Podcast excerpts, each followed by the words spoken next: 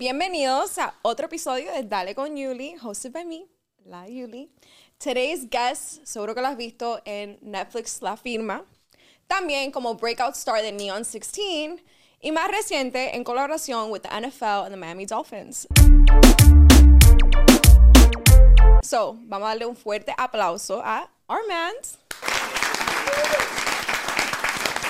Que que, que lo que, que lo que, que lo que, mi gente. Estamos activos aquí ya. Ready. Que lo que mi loco. Que lo que tú dices. Thank you so much for coming. Thank you for inviting me. No, I know you have a busy schedule con todo lo que está pasando, but it means the world que me diste una horita. So, No, thank you so much. Romper aquí, aquí, ya. Entonces, ¿cómo es que Armand llega a la música? Em, Arman llega a la música a través de su familia realmente. Porque yo siempre, como que mi familia siempre ha estado envuelto en cosas de música. O sea, no, no siempre, no todos cantan, pero todos hacen algo que tenga que ver indirectamente con la música. O sea, mi abuelo canta y toca la guitarra, em, mi tío, mis tíos, o sea, de parte de padre y de parte de madre, cantan todito y tocan la guitarra. Mi papá canta y compone, mi mamá también. Entonces, fue como que algo con lo que yo básicamente nací, porque me crié viendo, viendo eso. Entonces, fue como que le cogí cariño a través de la gente que me crió. ¿Y de dónde viene el nombre Armand? ¿Tú te llamas Armando? Yo me llamo Armando, ajá. Yo lo estaba tratando de buscar, it wasn't coming up. I was like, Sí, I no, yo- y yo veo mucha gente como que yo le pregunto, me preguntan como que ¿cómo- cuál es tu nombre real, que solamente me conocen por Armand. Entonces yo digo como que, a ver, trate de adivinar. Y en mi cabeza yo estoy como que es imposible que tú no sepas que yo me llamo Armando. Después de que tú escuchaste que mi nombre de artista es Armand. O sea, es como... Pero hay mucha gente que no, o sea, que no la no lo que no la pega la primera, no, no la pega. Dicen, ah, José, eh, qué sé yo. José. Sí, Jo- José, Alejandro. Y yo como que, wow, Armand, Armando. O sea, tiene que pensarlo. Pero eso, es- eso surgió, ese nombre no me lo inventé yo. Ese nombre me lo inventó una tía mía, que quiero muchísimo. Y yo me quedaba a veces los fines de semana en la casa de ella. Entonces, cada vez que ella me quería mandarse algo, ella me decía, en vez de decirme, Armando, ven, qué sé yo, búscame un chin de agua o ven a cenar, ven a comer, me decía, Armand, Armand, tal cosa, Armand, viste tal serie, Armand. Y yo, en el momento en el que yo dije, ok, yo quiero ser ahora artista, quiero que se vea todo más profesional, y estaba buscando nombre, como para ver con qué nombre yo me podía ir. Y buscando nombre me estaba volviendo loco y yo, diablo, lo puse al revés mi nombre, lo puse en otro idioma, en griego, nombre, y yo, hasta que me cliqueó y dije, ah, pero yo me puedo llamar Arman, así como me dice la tía mía. Simplemente como que arreglarlo como se escribe, o sea, para que no se escriba A-R-M-A-N-D. Podría quitar la A y que sea la R como en inglés, como R, Ujú. Armand. And that opens up to different um, markets también, porque es fácil Yeah. para los dos decirlo. Yeah, that's true. Yo lo que siento que mucha gente, hay mucha gente que me dice de que es remán, es remán, remán. Mi gente, esta cámara, ¿verdad? Sí. Mi gente, Armand, R, la R, Armand. No, no, no es remán, porque no estamos remando, estamos cantando. eh. No remán, Armand. Yo siento que tú querías hacer eso hace tiempo, como dar esa clarification. Estaba loco por esa clarificación, te lo juro. Yo estaba como que no puedo, no espero, no, no, no puedo esperar ya otro día más para yo poder explicar a la gente que no es Remán ni es Remán, es Armand. Bueno, I'm glad that Dale con Yuli te dio ese espacio. Para eso estamos, ¿ok? Para flow. Espérate. Ya, To clarify, eso ya es flushy, ¿ok? Ahora Ustedes saben, el sponsor, Alcoholic Flushies, para la gente que toman, si tú no tomas, no te lo tomes, pero salimos de aquí ya, un poquito lit, tú sabes. ajá, viendo de lado. Cuéntame, ¿cómo fue el proceso de audicionar para la firma? Mm, fue un proceso largo. Duramos. Ellos me escribieron al día después de que yo mandé como mi video, me habían pedido. Porque yo lo vi fue por, por un post que me mandó un amigo mío. Y yo cuando mandé mi video, lo mandé como una semana después, porque yo dije, ¿para qué lo mando? Pero después de un día yo estaba así en mi casa y digo, yo no pierdo nada mandándolo. Y mandé como mi video, cantando una canción, tocando la guitarra, qué sé yo. Y al otro día ellos me escribieron y me dijeron, ahora mandan un video con un karaoke. Eh, ahora mandan un video cantando tal canción. Ahora mandan un video cantando una canción tuya a capela. Ahora mandan un video tocando un instrumento que tú sepas tocar. Ahora mandan un video, tú sabes, como diferentes formatos. Y todo eso pasó en seis meses. O sea, durante esos seis meses ellos fueron pidiéndome video y video y video. Hasta que después ellos fueron para RD a grabar. Y yo todavía no, no me habían dado el sí todavía. O sea, yo todavía estaba En en veremos. Porque ellos mismos me, me dijeron, la gente que fueron a grabar, me dijo el director, el que estaba como cuadrando todo, diciéndole, ah, pon esto aquí, pon esto aquí. Él, él mismo me dijo a mí, mira, no te, no te hagas ilusiones todavía, ni diga nada a nadie, porque tú todavía no estás dentro. O sea, tú no, todavía no te han dado el sí, no nos han dicho nada. Estamos aquí para tener esto por si te dan el sí. Para que, tú sabes, para no perder tiempo, para poder... como- te dan el sí de una. Exacto, para ya tener esta grabación sí te dan el sí. Pero todavía no te hagas ilusiones, no diga nada a nadie porque tú no estás dentro todavía. Y el último día de grabación, como a las 4 de la mañana, yo creo que fue que llegué. Porque grabamos como desde las 4 de la mañana hasta las 9, 10 de la noche. Pisado. Entonces, el último día de grabación, que fue allá en RD, eh, cuando yo llego, él va y me dice, Armando, ven acá. Me mira y me dice, felicidades, tú estás adentro. ¿Y cómo te sentiste? No, estamos adentro ya. Estamos adentro de una vez. Fu, mami, mami, mami.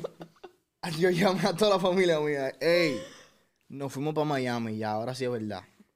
Entonces ya cuando La llegas a real. Miami, ¿qué es lo que pasa? Em, yo llego a Miami, nos ponen en un hotel, yo llegué a un hotel. Y yo no había conocido, o sea, yo no había ido a la oficina de Neon, nada. O sea, yo llegué literalmente a un hotel. Duramos varios días ahí. Em, cuando llego, conozco a algunos de los participantes porque fueron llegando, fueron llegando, no toditos llegaron el mismo día. Porque había gente que venía de Argentina, entonces esos son viajes como más largos, no como de RD para acá, que eso es par de, par de horitas. Pero entonces fueron llegando y yo fui conociéndome con ellos hasta que un día que que estábamos toditos ya, los 12 participantes, nos sentaron como en una, en una habitación de reuniones, con una mesa así largota. Y ahí entonces nos presentaron a todo el mundo, nos dijeron cómo, de qué se iba a tratar el show, porque yo no sabía que yo tenía que cantar frente de todo el mundo tampoco. Yo pensaba que esto iba a ser simplemente, yo iba a escribir canciones, le iba a grabar en un estudio y yo le iba a y yo se le iba a mandar a ellos y ellos que entendieran si yo pasé o no. Pero yo no sabía que yo iba a tener que perform those songs, you know. Entonces ahí fue que yo como que me paniqué y dije, diablo, yo nunca, yo nunca canto de que delante de la gente. De así". verdad. Sí, hasta ese momento yo no había cantado mucho delante de, de como de un crowd así grande, entonces, y mucho menos de que delante de Tiny, de Yandel, Lex, tú sabes. Em, pero eso fue lo que me tomó por sorpresa. Ahí fue como que se me complicó la vuelta, que yo dije, diantre, ¿y ahora qué voy a hacer yo? ¿Y cómo tú te sentiste estar al frente de esos industry greats, like legends?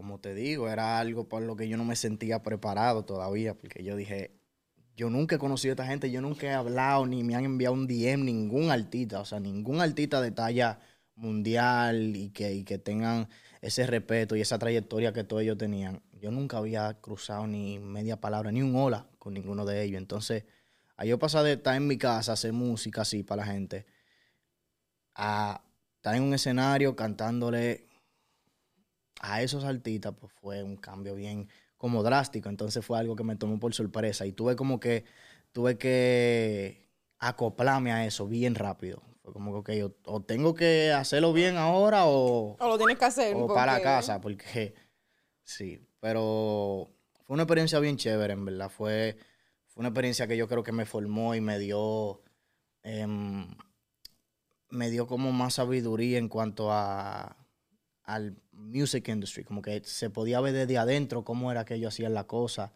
porque como te dije, yo no había conocido ningún artista, yo nunca había andado con artistas ni en ese mundo. Entonces, como que de repente entré a ese mundo y vi desde adentro cómo se hacen las cosas behind the scenes y todo lo que pasa ahí. Entonces, yo creo que fue, fue una experiencia que en la que me llevé mucha mu- mucho aprendizaje.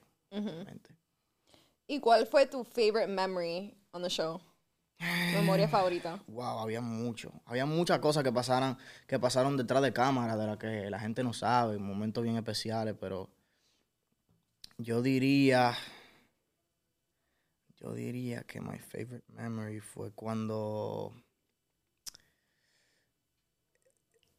Diablo, que hay, hay tanta, hay tanta. Em, cuando.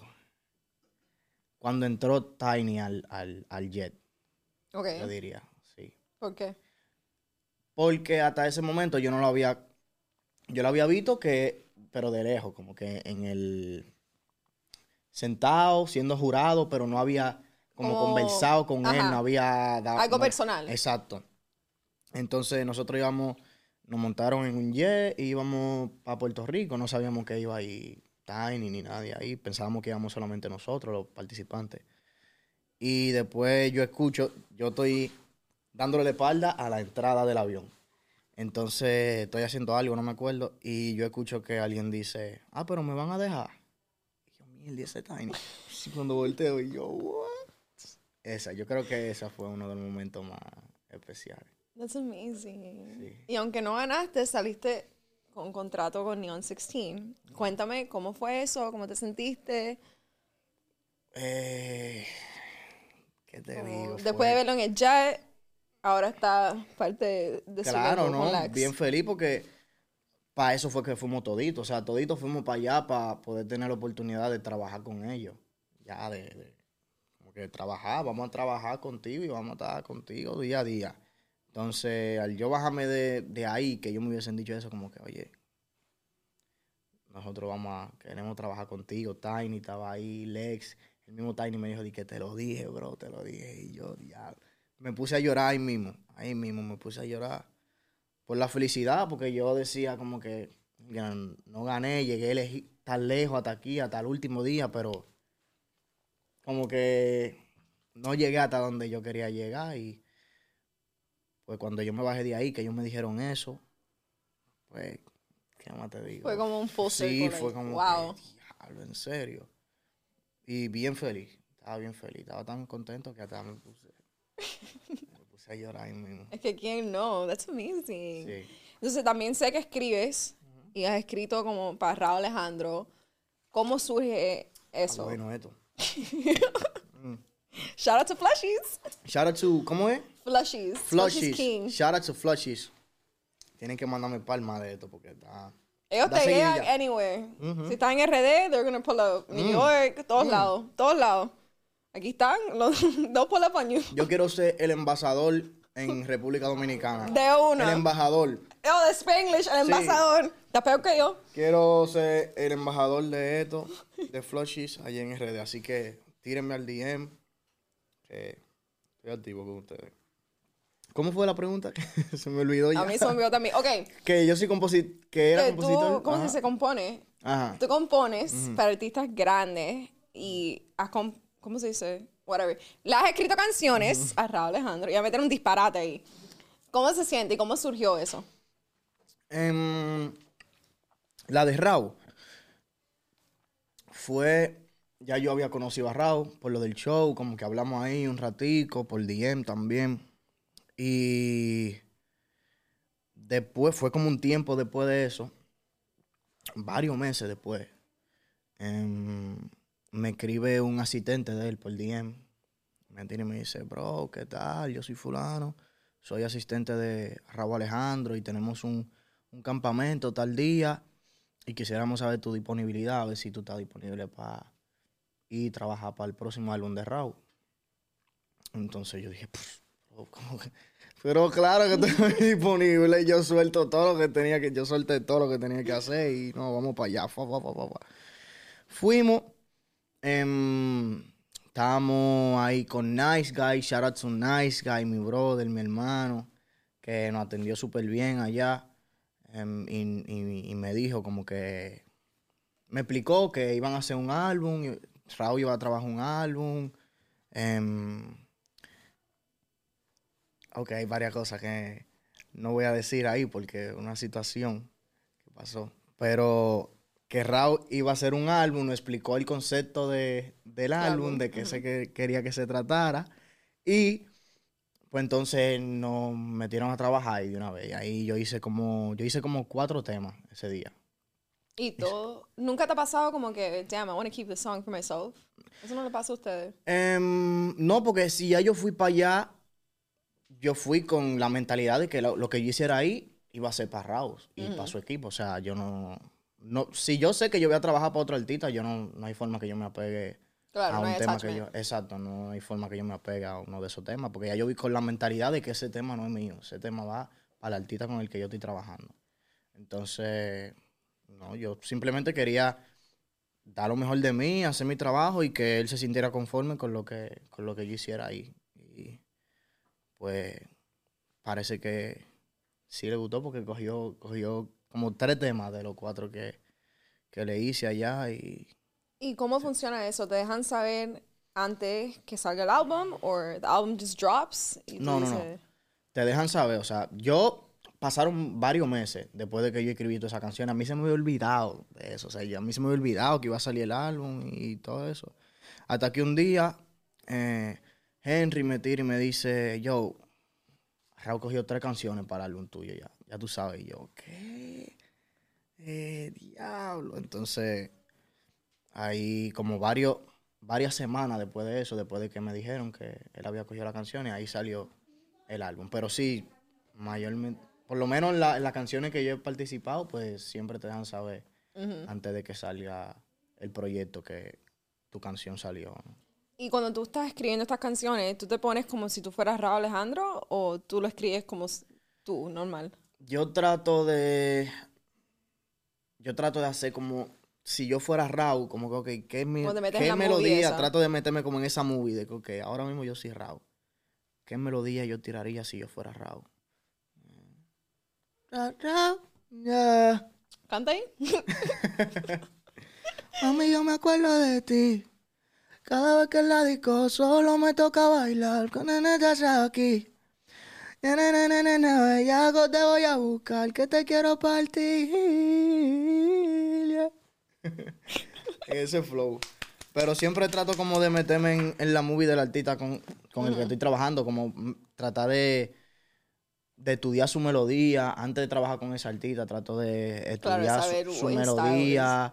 Em, como qué, tipo de letra canta, eh, qué historias hacen sus canciones y trato como de, acoplar mi flow a, eso. Entonces, sí. Bueno, nos cantó y todo. I'm getting la exclusiva all around. I love it. Um, ¿Quién tú crees que son tus musical inspirations? Mm, hay varios. Hay varios. Tengo, porque tengo, como te dije, yo canto desde, desde bien pequeño. Entonces, a través de los años he ido conociendo mucho artistas, lo que me ha pegado y han, y han influido muchísimo en mi, en mi estilo musical actualmente. Pero uno de los primeros, yo creo que fue mi primer ídolo musical que yo dije, wow, este, este es mi artista favorito por siempre, es Bruno Mars. Bruno Mars, yo siento que es uno de los artistas más completos que existen. Eh, tiene, porque no solamente canta, sino como que canta, le ha escrito a muchísimos artistas, súper exitoso también. Em, toca como 19 mil instrumentos. Eh, es un, es un, un, performer. O sea, yo fui a verlo en vivo una vez y eso fue perfección total literalmente. Y canta de verdad, o sea, no es como que playback ni nada. El hombre canta y le mete y baila.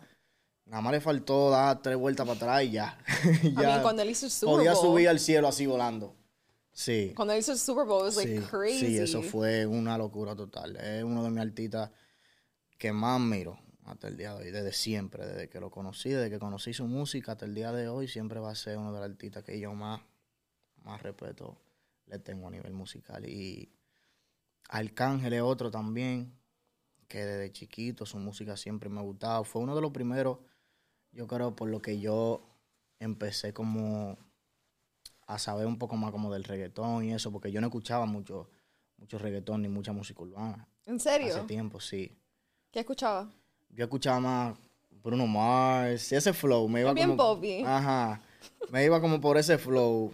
Eh, me gustaba Eminem también. Really? Muchísimo, sí.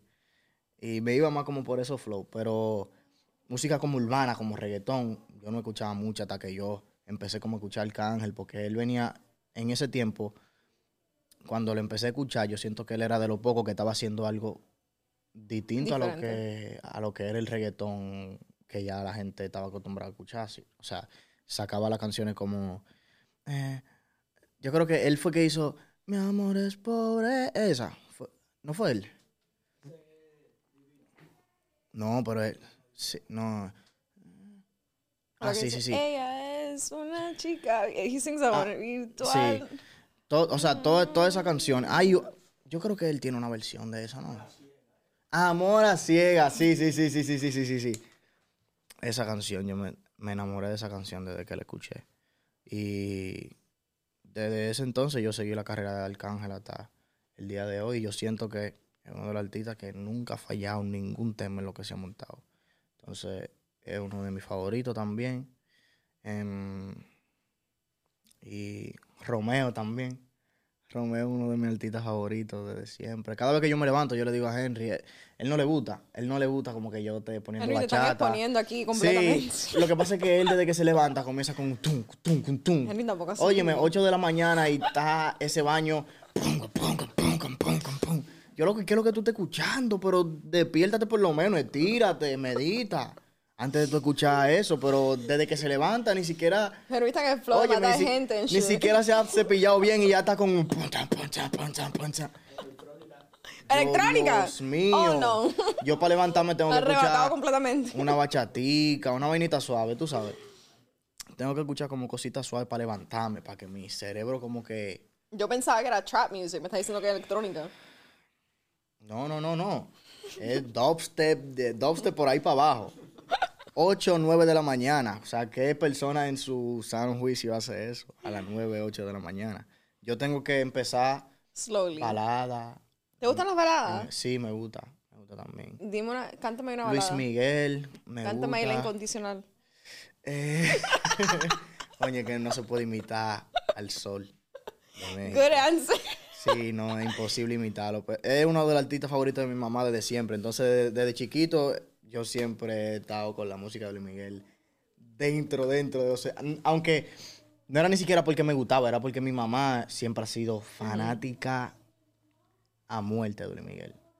Entonces, yo siempre me levanto como con ese tipo de música como para Claro, ahí despertándome. despertarte. Después yo puedo entonces tirarme vaina como bien rápida, pero para yo levantarme bien tengo que escuchar mi Romeo, mi Luis Miguel, Luis Fonsi.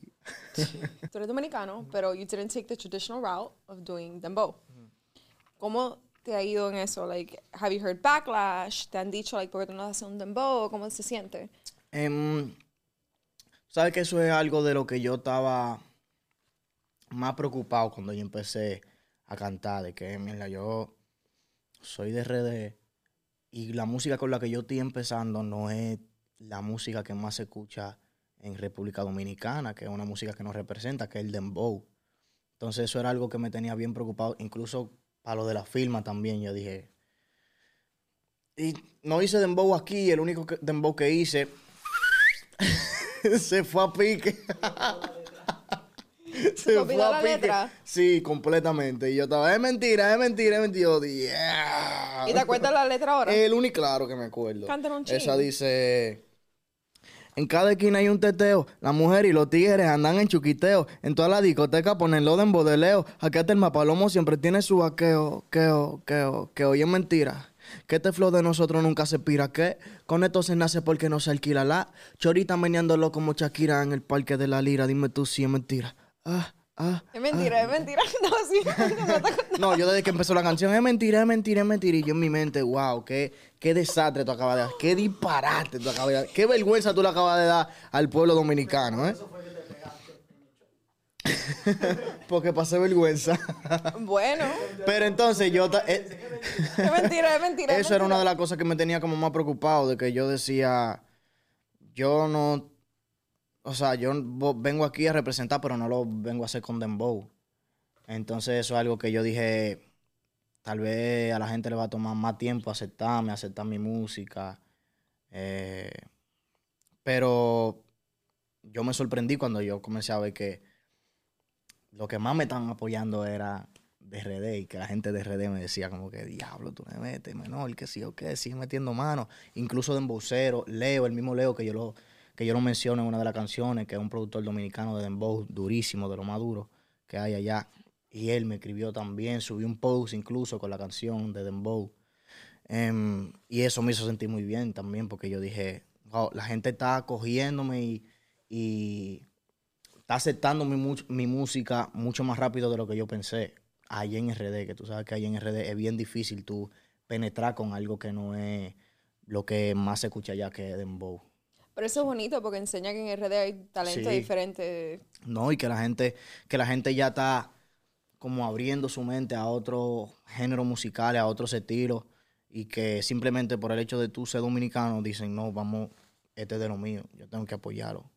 Tengo que ir a este, porque este no importa que si este hace salsa, si este hace merengue, si este hace dubstep, si este hace lo que sea, este de RD, pues este es el, el hermano. Eso es bien bonito. Tener Entonces your whole country bonito. behind you. Sí. Cuéntame de la colaboración con el NFL, con los Miami Dolphins. ¿Cómo surgió eso? Em,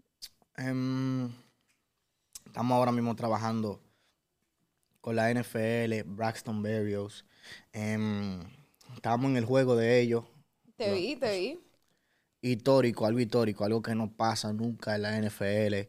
Y yo pude ser, yo pude estar presente ese día. El único juego en mi vida que he ido. Y fue ese día, un día histórico. Así que muy contento eh, con todo lo que está pasando con mi gente de la NFL. Sacamos un tema con ellos eh, inspirado por Braxton, Braxton Berrios, em, que se llama Nivel, Nivel número cero, que es el número de Braxton, y la B de Berrios. Y estamos rompiendo, en verdad, estamos rompiendo con ellos. eh, muchísimas gracias, mi gente de la NFL, por darme la oportunidad de poder participar en eso con ustedes y estamos rompiendo, la verdad. Con el Braxton estábamos, incluso ahorita estábamos con Braxton, estábamos grabando algo para la NFL. Uh, antes de salir para acá, antes de salir para acá estábamos ahí. Te digo, la exclusiva, I Sí, love it. Estábamos grabando algo con él para la NFL, que ya sale por ahí mismo, ya un ratico.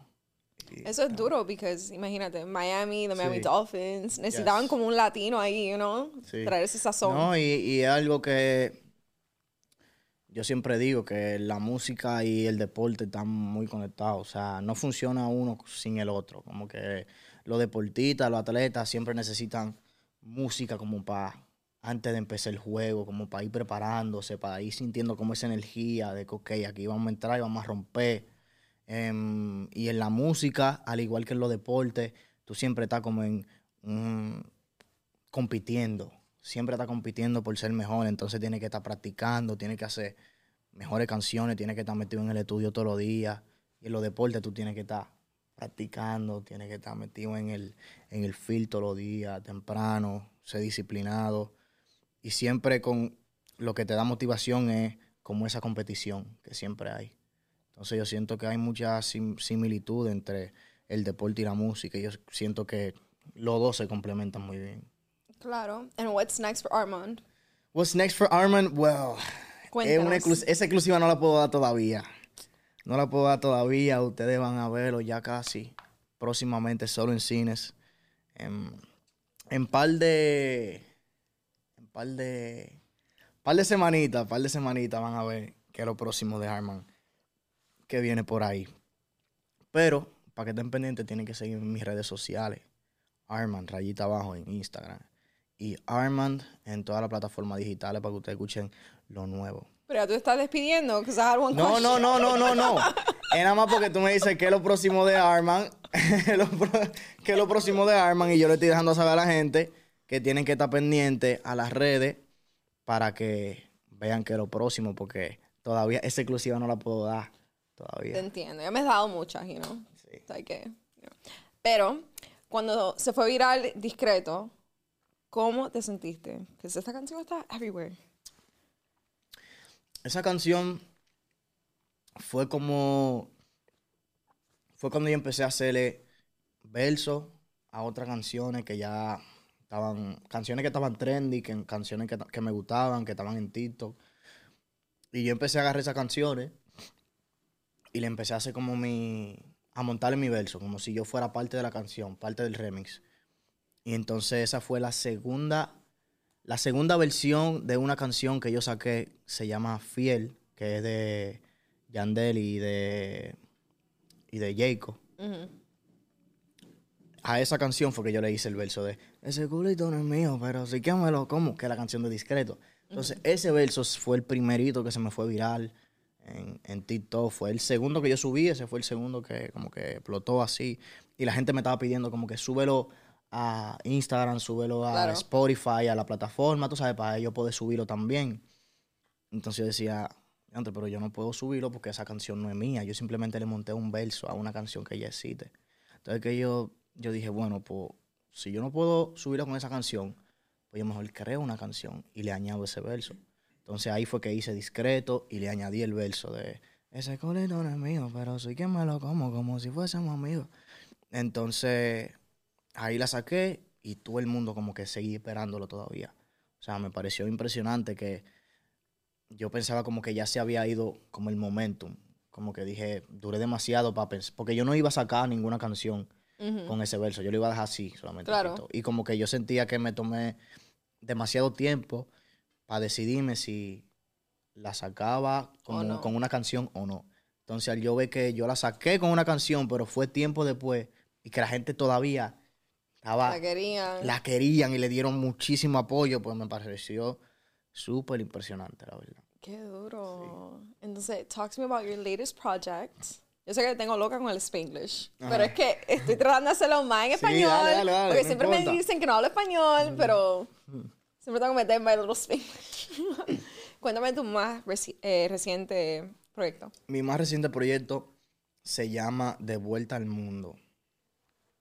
Eh, cuatro canciones súper especiales para mí. Y yo estaba tratando de irme como bien experimental en cada una de las canciones. Si tú lo escuchas, no. Las canciones no llevan como, como un orden en cuanto a sonido. O sea, como que hay una canción, la primera canción suena de tal manera, la segunda canción es como una vibra completamente diferente. La tercera también y la cuarta también. Es como que están en cuatro lugares diferentes, no están como en la misma habitación. Entonces yo quería sacar eso porque yo dije, quiero irme así como, como algo loco, como experimentar, tratar de hacer algo así diferente a lo que a lo que ya yo había hecho. Porque el EP que saqué anteriormente, antes de ese, se llama En Otro Mundo. Que ese sí era como más. Como que toda la canción tenían. Algo fijo, su es- orden. exacto, como que yo quería que ese P sonara. Tuviera un sonido que, que, lo, que lo marcara. ¿Me entiendes? Como que todas las canciones iban conectadas.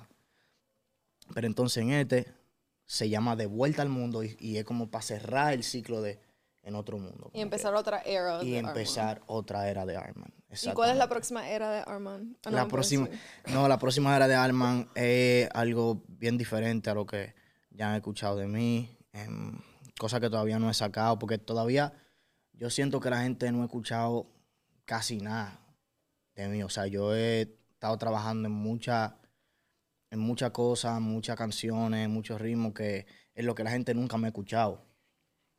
Porque la gente ya me ha escuchado tal vez en reggaetón, en qué sé yo, en hasta en synthwave, canciones viejas que tengo por ahí.